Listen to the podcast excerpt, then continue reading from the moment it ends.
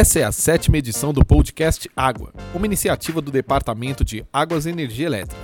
Na apresentação, Aline Machado e Charles de Souza. Siga o DAE nas redes sociais, no Facebook, Instagram e Twitter, arroba DAESP.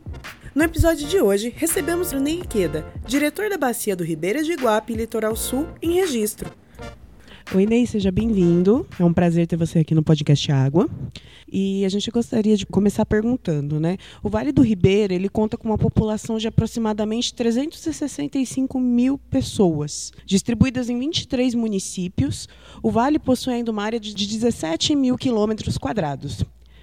No ponto de vista hidrológico, como é a região de Ribeira de Guape? É, boa tarde, é um prazer conversar com vocês do podcast Água. É, o Vale do Ribeira ela tem uma característica particular, acho que é até da vertente leste, não é? é juntamente com o litoral norte, parte da Baixada Santista, mas reflete mais no Vale do Ribeira. Essa riqueza na, nos recursos hídricos, acho que é um dos, uma das maiores riquezas de recursos hídricos está lá no Vale do Ribeira. Né? Tanto é que, é, recentemente, é, a capital, São Paulo, está retirando água uh, da, do Vale do Ribeira, né, do sistema São Lourenço, é, para abastecimento de água da Grande São Paulo. Né? Então, é uma riqueza uh, e nós temos uma abundância enorme de água, né? É, acima dos limites até, né? É, estamos nesse aspecto extremamente confortáveis né, para as próximas uh, décadas. Né? Então, é uma rede hidrográfica extremamente é, extensa, complexa, né? É, que reflete, obviamente, nas condições é, da instalação dos municípios lá no Vale do Ribeira. Né? Então, é essa condição hoje que nós temos. Né? Qual o motivo do Vale do Ribeira ter uma disponibilidade hídrica tão grande? Olha, o Vale do Ribeira, ela, ela tem um, uma situação de chuvas, né? O regime de chuvas dela é relativamente intensa, né? Então, por conta disso, eu acho que nós temos é, em Cananéia o, o maior ponto de índice de chuva no estado de São Paulo. São aproximadamente 3 mil milímetros né, de chuva que acontece em Cananéia. Eu acho que é um dos maiores é, do Vale do Ribeira. Então é a condição climática mesmo que é, faz toda essa situação é, no Vale do Ribeira. O Ribeira de Iguape ele é um dos grandes rios do estado de São Paulo. Ele tem cerca de 470 quilômetros de extensão. Inclusive, ele ultrapassa o estado de São Paulo, né? Ele nasce no Paraná para terminar em São Paulo. Sim, é... o Rio Ribeira ele nasce na proximidade é, de Ponta Grossa, né? É, para quem conhece é, os monu monumentos de Vila Velha lá no Paraná, né? Ele nasce bem naquela proximidade. Ela depois de 90 quilômetros ela adentra o estado de São Paulo, percorre mais 120 quilômetros é, na divisa e depois adentra definitivamente no, no estado de São Paulo, né, no município de Ribeira, e deságua lá no município de Iguape. Né? Então nós temos uma característica particular, é, por conta disso é denominado rio de domínio federal. Ela nasce no estado e deságua, é, nasce no estado do Paraná e deságua é, no estado de São Paulo, é, especificamente na, a sua foz encontra-se no município de Iguape. Ela tem essa característica, ela nasce aproximadamente a 900 a 1000 metros de altitude. Ela adentra no estado de São Paulo aproximadamente com 250 a 300 metros de altitude, lá em, no município de Ribeira. Ela percorre até o município de Poranga uh, e ela vai decaindo a sua cota até a cota 60 no município de Poranga. Do município de Poranga até Eldorado, então, ela cai na cota 20, e a partir dessa cota que ela se espraia na várzea propriamente dita, do Ribeira. Né? Então, da cota do município de Eldorado até eh, Iporanga, nós temos 20 metros para percorrer todo esse trecho é, do município de Eldorado, é, pegando sete barras, registro e Iguape. Né? Então é essa várzea é, que está mais sujeita a um processo é, de extravasamento. Né? E o que são essas cotas? Essas cotas são cotas em referência ao nível do mar. Né? Então ela, ela, ela tem essa, essa condição é, pela morfologia dela mesmo. Né? Tá? O Vale do Ribeira é formado pela separação dos continentes, um abatimento sucessivo né, da, da crosta, né, formando todo esse Vale do Ribeira. Então, é, e essa cota que ela é fundamental para definir exatamente o regime do rio. Né? Então, ela está é, é, adentrando mais na questão das enchentes. Né? A, enchente do Vale do Ribeira está associado à morfologia, exatamente do rio que eu estou falando para você, né? essas cotas, né? ela, ela adentra no estado de São Paulo é, com é, vales encaixados, né, que é o regime do rio mais enérgico, e ela aos poucos ela vai se espraiando até chegar no município de Eldorado, aí ela, ela vai alargando o rio, né? De um regime mais é, em forma de V do rio, ela vai formando um, um cone mais aberto, né? Então essa característica praticamente de todos os rios que tem uma situação de serra, né? E uma situação final já mais, é, vamos dizer, de, de situação é, de quietude, vamos dizer assim, né? Tá? Então, é essa condição que faz com que tenhamos esse regime. É, por outro lado, o clima, né? São, são é, frentes frias que vêm do sul, né? De grande intensidade, eles aportam no Vale do Ribeira, estacionam no Vale do Ribeira, e essa condição morfológica é, é, intensas chuvas e esse escoamento rápido faz com que ocorram essas grandes enchentes é, que assolaram e ainda continuam assolando o Vale do Ribeira. A gente consegue perceber, né, por o Ribeira do Iguape ser um rio de grande imponência, Sim. né? E um dos principais responsáveis, assim, se assim a gente pode dizer, pelas enchentes que tem ali na região. O que o DAE tem feito para amenizar essas enchentes? Olha, o DAE tem, é, ao longo dos anos, desde 83, 85, ela hum, instalou, instalaram-se várias réguas, né? É, ao longo do Ribeira, desde o município de Ribeira, propriamente dito, né, o primeiro município é, em que o Rio Ribeira adentra no estado de São Paulo, né, nós temos o município de Ribeira, Iporanga, Eldorado, Sete Barras, é, Registro e Iguape. Então nós temos réguas né, que nos dão as condições pluviométricas e fluviométricas é, em tempo real do Rio Ribeira. Então, esse monitoramento que permite então a avaliação dos técnicos do DEI e de passar essa informação é, aos munícipes, aos, aos cidadãos, né, é, para exatamente a prevenção de cheias. Quando ocorre chuvas intensas, né, nós, de antemão, já ficamos sabendo e fazemos o alerta.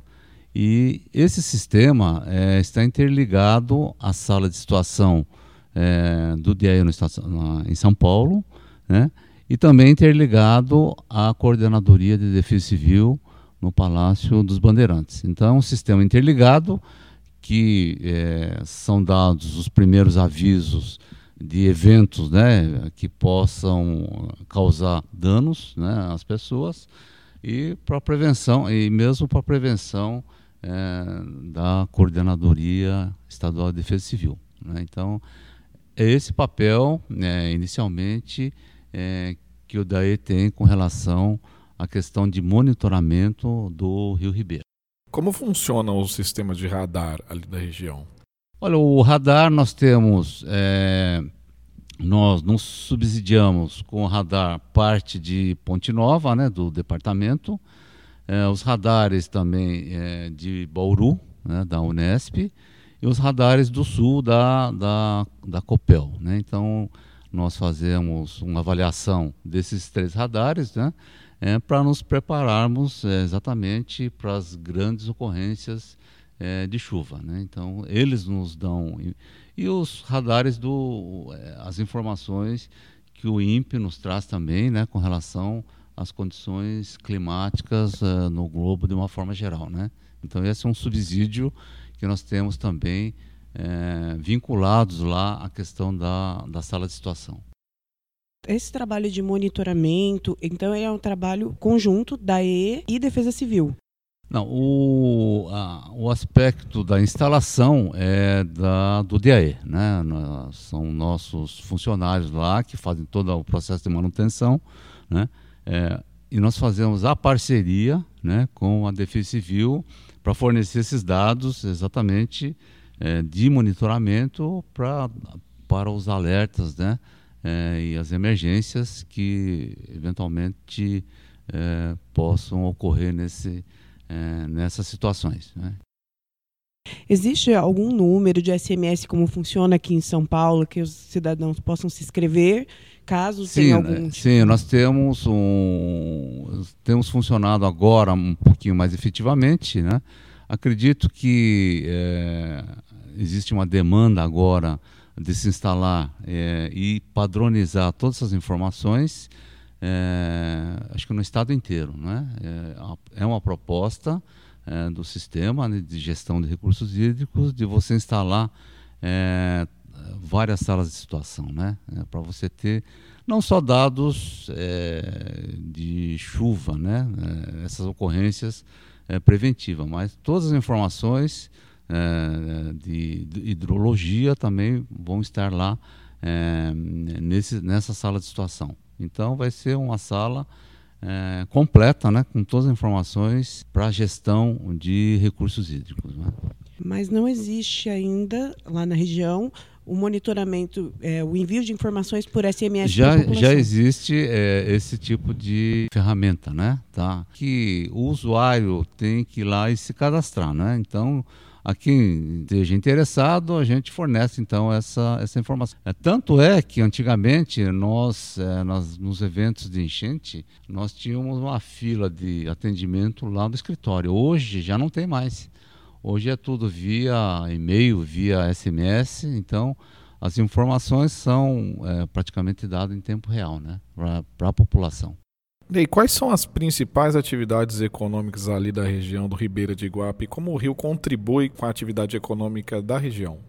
Olha, no passado nós tínhamos o rio como um, uma fonte de transporte, né? É, e atualmente é, nós temos na região, como insumo básico aí da, da parte agrícola, a banana ainda que é um elemento forte lá, né? A agricultura forte. É, e temos outras culturas também que começam a aparecer neste momento, né? É, nós temos aí o maracujá, temos a pupunha, né? Temos a criação de peixe, é, plantas ornamentais, então já começa a diversificar é, toda essa cadeia, né? de a agropecuária também, a, a, parte de criação de búfalos também é muito forte, está né? Se intensificando. E nesse contexto que a gente tem toda essa situação. O Vale do Ribeira, ela tem uma riqueza é, natural, né, da mata, nós temos mais de 70 73% de mata, mata nativa ainda, né, é uma região extremamente rica nesse aspecto, né. É, porém, temos alguns dados que é, nos remete aí a uma preocupação, né, de, de melhorar os índices do Índice Paulista de Responsabilidade Social. Né. O IDH, apesar de, de uma região ainda um pouco carente, alguns uh, municípios têm IDH relativamente alto, né? Registro tem um IDH alto, né? Então, mas precisam melhorar de uma forma geral é, todos esses índices, né? Da educação, no saneamento, na saúde, né? é, para melhorar toda essa condição da, da, população. Então a gente vive ainda com essa, essa situação né, que é, existe uma necessidade é, de vocacionar ainda a região né, para um, um direcionar talvez para um ecoturismo, alguma coisa é, nesse sentido para melhorar toda essa condição é, de vida da população. Né. No primeiro podcast, nós conversamos com o Lupercio Ziroldo Antônio, que ligou diretamente a disponibilidade hídrica ao crescimento econômico. Por conta dessa disponibilidade muito rica, é, a região ainda tem um potencial de crescimento a ser considerado? Tem, sem dúvida. Ela é uma região que ainda é, provavelmente deve ainda subsidiar mais a capital, porque é, ainda é, vai necessitar de muita água para a região da Grande São Paulo, né? Então a gente tem essa disponibilidade, né? De água, né? Então, mas isso também não traduz é, muito é, nessa condição da riqueza, né? Dizer, o Vale do Ribeira historicamente ela não se desenvolveu como se teria desenvolvido a, a, as outras regiões do Estado de São Paulo, né? Ela ficou um pouquinho é, atrás desse processo de desenvolvimento. Bem, na área de preservação de várzea da região lá do Ribeira de Iguape, a gente sabe que o Comitê de Bacia tem atuado cada vez mais. Você poderia comentar um pouquinho para a gente o que tem sido feito? Historicamente, a várzea ela, ela está, ela é um produto, né, na verdade, da, da formação do rio, né? Ela é um processo de assoreamento, né? serpenteamento e assoreamento é, do rio, né? E ao mesmo tempo ela serve como é, um amortecimento das enchentes. Né? Então é esse processo que nós temos na, na várzea. O rio enche, extravasa, né? ela toma a várzea e no momento seguinte, né, a partir do momento que o rio volta ao seu nível normal, a várzea, ela, eh, aos poucos, ela vai escoando para o, para o rio. Então, ela funciona como um pulmão do rio, né? É, ao longo das décadas, o, e, o, Vale do Ribeira, ela convivia muito bem com essa questão de enchentes, né? Das cheias do Ribeira, né? As casas eram construídas em palafitas, né? É, de 2, 3 metros acima do nível do rio, né? Quando o rio, o rio ela subia, né? subia até um determinado ponto, né? a população estava livre de, de pegar essas enchentes. Né? E, e aí nós temos aí, na década de 70, né, o próprio governo do estado e o governo federal incentivaram várias atividades na várzea, né, é, para é, plantações, né, é, é, o escoamento da várzea, né, intervenção na várzea, né, é, para tirar esse excesso de umidade, né? E isso foi algo que extremamente, no momento talvez fosse interessante, mas se mostrou extremamente prejudicial, né? É, hoje a gente que está algum tempo lá militando no Vale do Ribeira, a gente percebe que é, da década de 80 para cá, nós temos tido é, enchentes cada vez maiores, né? Nós tivemos uma enchente em é, 83, grandes enchentes em 83, 95 e 97 nós tivemos uma enchente excepcional, é, década milenar, a enchente do século considerada. A maior enchente que nós tivemos é, foi lá e na ocasião a gente estava militando na Defesa Civil, tivemos que socorrer aproximadamente 15 mil pessoas desabrigadas. Então foi algo impactante é, foram utilizados aí nesse, nessa ocorrência de 97 11 helicópteros em tempo, né, por 4, 5 dias. É, tivemos 15 mil desabrigados e tivemos um contingente de aproximadamente 300 pessoas, 350 pessoas, entre bombeiros, né, o pessoal do DIAE mesmo, tivemos acho que quase 40 pessoas envolvidas nessa, nesse resgate, né, praticamente, né, é, isso envolvia resgate de pessoas, né, é, resgate de picada de cobra, é, manutenção de mantimentos nas áreas isoladas. Né? Então houve uma situação de guerra realmente para atender todo esse contingente pessoal, fora a questão de abrigos, né? É, só em registro tivemos quase 5 mil desabrigados. Né? Então é um impacto, foi um impacto violento foi a perda de, da parte agrícola de bananais, perderam-se aproximadamente, na época, uns 70, 80 milhões só em, em bananal. Né? Então foi, foi algo impactante. Né? E a gente vê que em 97 nós tivemos essa ocorrência grande, a maior.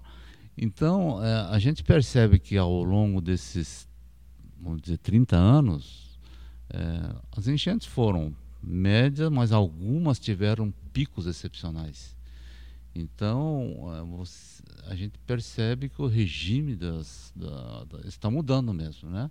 Antigamente, nós tivemos enchente em 1946, uma das maiores que nós tivemos até então, né? E depois foram enchentes médias, né? E ultimamente, nesses últimos 30 anos, que nós tivemos então esses picos de enchente é, que nos remete então à alteração do sistema do regime de chuva, não é? Aliado à intervenção humana. Né? Então são esses, essas situações que precisam ser refletidas daqui para frente né? na, na própria ocupação da várzea. Né? É, o Ministério Público tem atuado fortemente é, nessa questão, né? é, apesar de não ter, ter, sido incentivado em tempos atrás é, em governos anteriores, hoje essa prática de incentivo à ocupação da várzea já ela é, tem que ser vista com uma certa cautela, né? Tá? E nesse aspecto o comitê, o comitê de bacia, né, com relação a essa questão de drenagem é, questão até do excesso né, da chuva, que no fim acaba impactando toda a área urbana do município, né, com grandes erosões, até erosão em córregos, rios. Né, o comitê tem é, destinado recursos né, de monta para atender é, especificamente né, essas áreas de risco que têm tem se apresentado nos municípios. Ney, muito obrigado pela participação aqui no podcast Água. Nós agradecemos muito a sua participação. Eu é que agradeço. Uma boa tarde a todos. Então vamos ficando por aqui. Essa foi a sétima edição do podcast Água, que contou com a apresentação de Aline Machado e Charles de Souza, edição de Charles de Souza, sob a direção de comunicação de Gregory Martins. Departamento de Águas e Energia Elétrica, Governo do Estado de São Paulo.